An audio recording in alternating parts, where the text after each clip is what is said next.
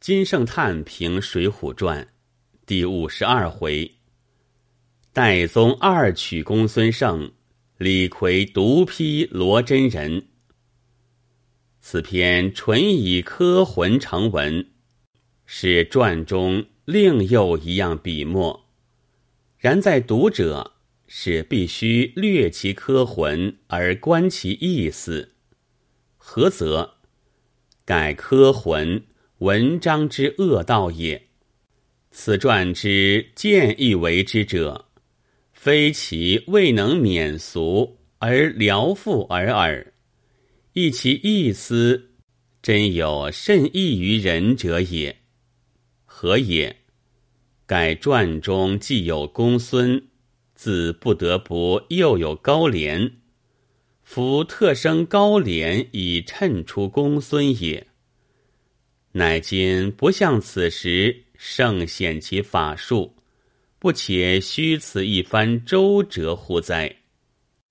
然而圣显法术，故甚难矣。不张皇高廉，斯无以张皇公孙也。故张皇高廉以张皇公孙。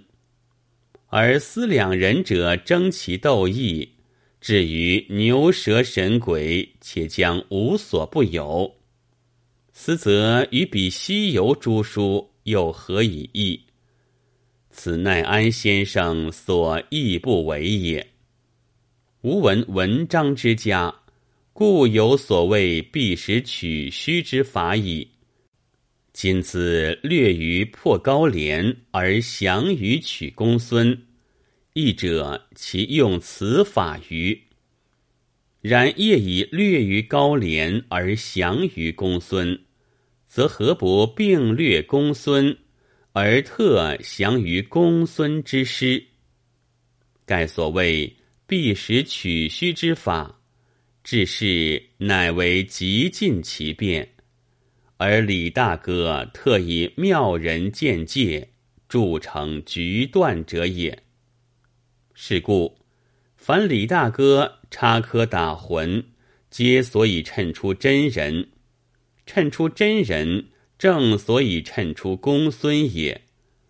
若不知作者意思如此，而图李大哥科魂之事求，此真东坡所谓。世俗不可依，吾谓如之何也？